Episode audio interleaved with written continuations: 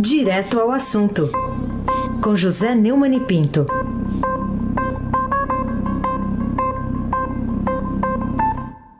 Oi, Neumani, bom dia. Bom dia, Raíssa Abac, o craque. Bom dia, Carolina Ercolim, tintim por tintim. Bom dia. Bom dia, Almirante Nelson e o seu pedalinho.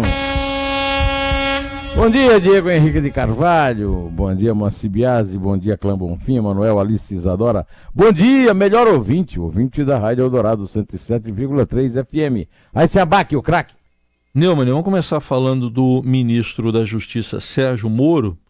Por um lado, tem muita gente que o apoia, por outro, ele tem muitos adversários que até fazem campanha contra ele. A seu ver, o que justifica a manutenção da popularidade do ministro, um nível mais alto aí entre os ministros? Raíssa, recentemente eu tomei um café com João Augusto Palhares, que é o idealizador e o proprietário do Instituto Data Popular, e ele é, me indicou um caminho para entender essa popularidade resistente, renitente do, do Sérgio Moro. É que o, o, o, João Augusto, o Instituto Data Popular, trabalha exclusivamente com a classe C, que ganha entre 2 e 4 mil reais por mês. E essa classe C é trabalhadora, dá muito valor à honestidade e considera o Sérgio Moro o melhor exemplo no Brasil de combate à corrupção. Como nós eh, comemoramos ontem o dia contra a corrupção, né? É, isso, o, o, Sérgio Moro é, é o personagem é, ideal para é, personificarmos nele esse combate. Até porque, no fim de semana, a pesquisa Datafolha, aliás, divulgada na segunda, né, ontem, indica que ele é conhecido por 93% dos brasileiros e aprovado por 53%. Né? No domingo, o mesmo Datafolha tinha divulgado a pesquisa que a aprovação do chefe dele, Jair Bolsonaro, é mais modesta, de 30%, apesar de ter. É, era de 29% na última pesquisa e deixou de cair. É, depois de Moro, o ministro Paulo Guedes é o mais conhecido, com 80%. É, mas, além de, dele, tem também, mais popular do que o Paulo Guedes, a Damares Alves. Né? O, o, o Datafolha disse que o Sérgio Moro tem alta aprovação entre os ricos e baixa entre os pobres. Não é bem assim, pelo menos os números que o Datafolha dá não confirmam isso. Ele é considerado ótimo ou bom por 73% daqueles que ganham mais de 10 salários mínimos. Realmente um número impressionante. Mas isso não significa que ele tenha baixa aprovação entre os pobres, contrariamente do, do, do analista da Folha eh, considerou. Né? Afinal de contas, eu quero saber onde é que a Folha acha uma popularidade tão alta entre os pobres quanto a, a de Sérgio Moro, ótimo ou bom, para 46% dos que ganham menos de dois salários mínimos e 56% dos que têm renda mensal entre dois e cinco salários mínimos. A verdade é que ele tem alta aprovação entre os pobres e mais alta ainda entre os ricos. Ontem, no Dia Internacional do Combate à Corrupção, autoridades participaram de vários eventos em Brasília para debater o tema. Numa sessão solene na Câmara dos Deputados, o ministro da Justiça e Segurança Pública, Sérgio Moro, recebeu uma medalha e falou do que ele considera avanços e retrocessos no combate à corrupção. Também voltou a defender a prisão após condenação em segunda instância. E nós temos aqui, é, graças à competência do almirante Nelson, a possibilidade de transmitir um pedaço de seu pronunciamento. Por favor, almirante. Nós entendemos que a execução em segunda instância é fundamental para que o sistema de justiça funcione, para que nós possamos reduzir a impunidade e com a redução da impunidade nós só não possamos realizar justiça nessa geração e não em gerações seguintes, mas igualmente reduzir o número de crimes, aumentando o risco para quem comete esses delitos. Isso aí. Estou de acordo. Carolina Ercolim, tintim por tintim. Muito bem. Eu queria saber o que você tem a dizer sobre o pronunciamento do ministro do Supremo Tribunal Federal, Luiz Fux, sobre o endurecimento do combate à corrupção no dia em que foi dedicado ao assunto. Pois bem, no Ministério da Justiça, ou seja, no, na casa do Moro, atualmente, o ministro Luiz Fux, um dos é, derrotados na, na questão da da jurisprudência é, da possibilidade de condenar, de mandar alguém começar a cumprir pena, é, é, desde que tenha sido condenado em segunda instância, defendeu o endurecimento das leis e a prisão após a condenação em segunda instância, apesar da decisão da maioria do plenário do Supremo. Ele a, disse que o juiz pode mandar prender um condenado se considerar necessário, mesmo que haja possibilidade de recurso. Vamos ouvir o que ele disse também, Almirante Nelson. Se o juiz, avaliando a prática dos crimes do réu, sabendo que nessa seara dos delitos de corrupção, lavagem de dinheiro, peculato, a possibilidade de destruição de provas é imensa, o juiz pode perfeitamente impor que o réu não recorra em liberdade. Eles devem fazer isso, ao invés de ficar opinando para tirar a, june... a tornozeleira e liberar as prisões. Porque não é essa maneira de se manter esse patamar que nós alcançamos no combate à corrupção. É, eu quero lembrar que eu fiz um artigo no Estadão mostrando que só há dois juízes em todos os 11 do STF. Um é o Luiz Fux. O, o Luiz Fux é advogado, bastante conhecido, foi do Superior Tribunal de Justiça, mas ele é, tem, é, o, tem origem na Justiça do Rio, juiz concursado. A, a Rosa Weber é, é, a outra juíza e ela é da, da Justiça Trabalhista. É, é bem diferente do, do, caso da Justiça Penal. De qualquer maneira, a opinião dele tem mais força, porque eh, quem está falando é um juiz. Agora, quem vai saber da vida, de como anda aqui o nosso comentário é o doutor Heisen Abaki, o craque. Então vamos seguir aqui, Neumann, é, falando ainda desse dia mundial aí contra a corrupção. É, você está indicando a leitura de um artigo aqui para gente do Dr. Modesto Carvalhosa, está aqui na página 2 do Estadão, mas traga alguns detalhes também para os nossos ouvintes. É, eu é, ontem eu tive um dia muito atarefado, como sempre eu tenho, numa segunda-feira. Toda segunda-feira, mas mais na segunda-feira sim, que foi o caso de ontem porque eu preparei o meu artigo para o Estadão de quarta-feira, pre eh, preparei um artigo para o blog, eh, pus a nossa, nossa conversa aqui no ar e mais um vídeo que eu tenho na, no canal do YouTube. Então, eu deixei para ler à, à noite com a Isabel o brilhante artigo do professor Modesto Carvalhosa, intitulado exatamente Dia Nacional contra a Corrupção, publicado na página 2 do Estadão. Aconselho a quem ainda é, tem o jornal que guarda exemplar, quem não tem pode ir ao, ao Opinião, né, na, no portal do Estadão e ver o artigo em que é, o, o, o doutor Modesto traça um verdadeiro vademeco sobre o combate à corrupção. É, e no fim do artigo, ele, ele vai, vai, traçando esse vademeco e no fim ele vai relacionando as, as providências que têm que ser tomadas no Brasil para que não se abandone esse combate. E aqui eu quero ler o, o, fim do artigo dele, quando ele diz: há ainda o recente pedido ao Tribunal Superior Eleitoral da cassação de registro de nove partidos políticos comprovadamente envolvidos na Lava Jato. E a sociedade exige igualmente no mesmo TSE que seja cumprida a Lei número 13.165 de 2015, que determina a impressão do voto a ser depositado de forma automática e sem contato manual do eleitor em local previamente lacrado. Trata-se da única forma de evitar fraude nos resultados das urnas eletrônicas de fácil manipulação. Ainda segundo o professor Cavalhosa, o TSE, no entanto, recusa-se a cumprir essa lei sob o pretexto deslavadamente mentiroso de que custará 2 bilhões de reais. Ademais, a sociedade vem se organizando em centenas de movimentos civis visando a impedir a reeleição dos políticos profissionais corruptos que não permitem que possa o Brasil se desenvolver como sociedade civilizada e realmente democrática. Que assim seja. Eu quero lembrar que eu tenho alertado já há muito tempo que quem manda mesmo no Brasil é a Câmara dos Deputados.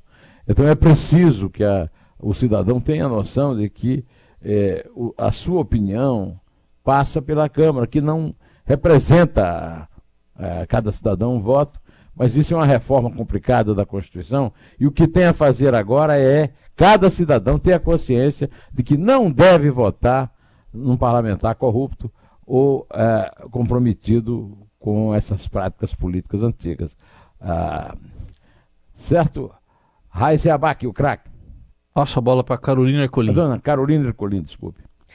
Eu queria ainda entender um outro ângulo sobre esse combate à corrupção aqui no Brasil, Neumann. É? É. E não tem tambor, não? Tambor? Tamborzinho? Peraí que a gente Tem. providencia aqui um Não, tambor. deixa, deixa eu responder. Atenção.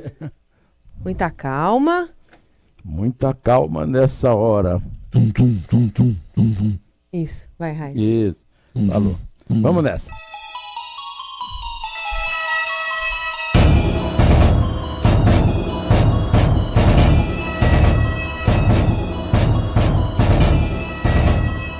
Manda ver. Sim, senhora.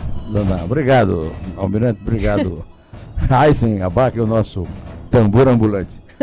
É, é, eu publiquei um ar- É o nosso contra-regra. É, eu, eu publiquei um artigo no meu blog do Neumann chamado Desafios ao Conta-Gotas de Verdevaldo. O- a linha fina do artigo é estratagema do Intercept para invalidar a sentença de Lula na Lava Jato. Não tem resistido ao duro choque de suas fofocas anabolizadas com a realidade dos fatos da vida forense. Como eu li o, o, o fim do artigo do Modesto, vou ler também o fim do meu. A frase é condicional antes de sua última afirmação, leva em conta um princípio do direito brasileiro segundo o qual provas obtidas de forma ilícita não podem ser levadas em conta. Até agora, Glenn Greenwald, batizado jocosamente de Verdevaldo nas redes sociais, não submeteu nenhuma das mensagens do seu site da Intercept Brasil à perícia oficial e continua argumentando que o aval de seus funcionários vale como uma perícia técnica, o que é uma bobagem afrontosa. Que, aliás, tem sido negada pelos fatos, de vez que foi noticiado que a Polícia Federal já encontrou edição de mensagens reproduzidas como sendo autênticas pelos ararahacas presos na operação spoofing da Polícia Federal. Para completar, um deles, Tiago Eliezer Martins Santos, o Chiclete, responde a processo reaberto em Caxias do Sul, no Rio Grande do Sul, por estelionato por invasão de celular, com o qual sacou 7 mil reais da conta bancária de Antônio Valmor Laurindo, tendo ficado com 5 mil e usado 2 mil para pagar dívidas do amigo Márcio Brito Rezende, acusado de furto de veículos de luxo em Brasília. Imaginar que esses vigaristas pé de chinelo possam ter buscado a verdade nos celulares de cerca de mil autoridades envolvidas com combate à corrupção é um devaneio cívico e cínico. Certo? Agora sim, Raíssa Abac, o craque. Vamos lá, eu queria que você comentasse aqui a notícia que está na página 8 aqui da, de política do Estadão. Partidos mantêm 56 servidores para seis senadores. É, isso é um verdadeiro castelo do tempo da nobreza. O PSL, o partido que elegeu o presidente Jair Bolsonaro, e queria fazer dele um instrumento da nova política, tem 21 funcionários no Senado para dar suporte a apenas dois senadores. O PSB, que é o outro lado, a esquerda, né, contrata com dinheiro público 23 assessores para atender a outros dois. E o mesmo faz o PL, o PL do Valdemar Costa Neto. O partido tem 12 servidores para auxiliar uma dupla de parlamentares. Nenhuma delas poderia contar com essa estrutura, porque pela regra escrita do Senado, apenas partidos com três senadores ou mais ganham o direito de manter uma estrutura além do próprio gabinete de parlamentares. No caso do PSL, o gabinete deveria, deve- deverá ser extinto, extinto até março. A brecha é possível porque o presidente do Senado, Davi Alcolumbre, não determinou a entrega dos cargos após as três siglas perderem senadores, nem os partidários abriram mão das vagas espontaneamente. Esta é uma matéria do Estadão que merece ser lida. Na prática, os nanicos vivem como se fossem gigantes, né? No Senado. Carolina Ercolim, tintim por tintim. É, pois é, vivem como gigantes mesmo. Bom, queria saber de você ainda é, uma, uma opinião sobre uma repercussão ontem do governador João Dória. Ele afastou 32 policiais militares depois daquelas nove mortes em Paraisópolis. Você acha que o, o governador do estado teve bons motivos para mudar né, radicalmente de posição a, a respeito dessa tragédia lá do Pancadão e do que veio sendo investigado ao longo desses últimos dias? É, Eu acho importante duas coisas. Em primeiro lugar, que houve uma reunião das famílias tal. E nessa reunião, o, o- o João Dória ouviu o pedido de parentes das vítimas pisoteadas em Paraisópolis e resolveu afastar mais de 32 policiais militares. A segunda coisa importante é que ele recuou da posição original de eh, defesa eh, ampla e aberta da polícia, né? A polícia não é a responsável pelo que aconteceu no Pancadão, mas agiu contra o protocolo, agiu, ou é melhor mudar o protocolo, porque a atitude da polícia foi realmente irreprovável. Então, acho que o, o, o João Dória fez a coisa certa e é, fez muito bem é, de ir até as famílias. Seria uma boa prática uh, que ele poderia recomendar, apesar de agora não ser mais amiguinho do Bolsonaro, mas ao presidente da República, Raíssen Abac, o craque. Bom, Neumann, outro assunto aqui que eu queria que você comentasse é essa, essas idas e vindas em relação à posse, a presença brasileira na posse do novo presidente argentino, Alberto Fernandes, agora o presidente Bolsonaro, conta aqui a reportagem do Estadão, foi aconselhado por Paulo Guedes, por militares, e vai mandar então, já mandou, já está lá, o vice-presidente Hamilton Mourão para acompanhar a posse. Como é que você vê isso? Bom, em primeiro lugar, eu vejo que é, muita gente critica o Bolsonaro porque ele recua demais, né? Ele recua demais porque ele erra demais. É ruim que ele erre, é bom que ele recue, né? É a mesma história, mais ou menos, em relação ao, ao, ao pancadão lá do, do Dória, né? O certo é que ele o, o Alberto Fernandes, o novo presidente da Argentina, uh, não se comportou bem, não apenas pelo fato de ser amigo, amistoso, pelo fato de ser países que têm relação, quando, em nome da sua defesa apaixonada ideológica pelo Lula, eh, ficou aí fazendo gesto de L, Lula livre, e, e também falando mal eh, da justiça brasileira, ou seja, falando mal não do Bolsonaro, mas de nós todos, falando mal, mal do Brasil falando mal das nossas instituições que funcionam, que funcionam, que por isso o Lula, que nunca foi preso político, aliás, ele foi, que foi preso político na ditadura, mas hoje ele é político preso, né? É político preso. É, ele é, passou por todas as, as, instâncias do judiciário, foi condenado com excesso de provas, e teve todos os direitos, até direitos extensivos de defesa. Né? Não há o que reclamar. De qualquer maneira, a Argentina está acima do Alberto Fernandes. E o, a, passagem de faixa merecia a presença do seu vizinho e do seu primeiro parceiro, que é o Brasil. O, o Bolsonaro fez mal em dizer que não ia mandar, que não permitir. Primeiro fez mal em não ir. Em segundo lugar, fez mal em não permitir que ninguém fosse. Depois foi recuou a partir de conselhos corretos do Paulo Guedes e dos militares. Ainda bem.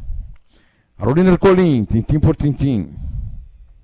Afinal, Neumani, você acha que o governo vai ou não ceder à pressão de Paulinho da Força, dono do Partido Solidariedade, para ressuscitar aquele imposto sindical enterrado lá na reforma trabalhista do, do governo Temer?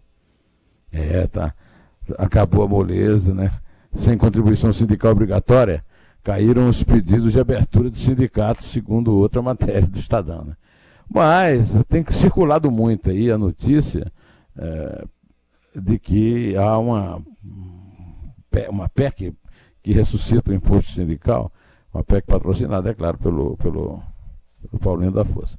Mas é, o, o antagonista chegou a dar essa notícia como o governo tendo batido o martelo.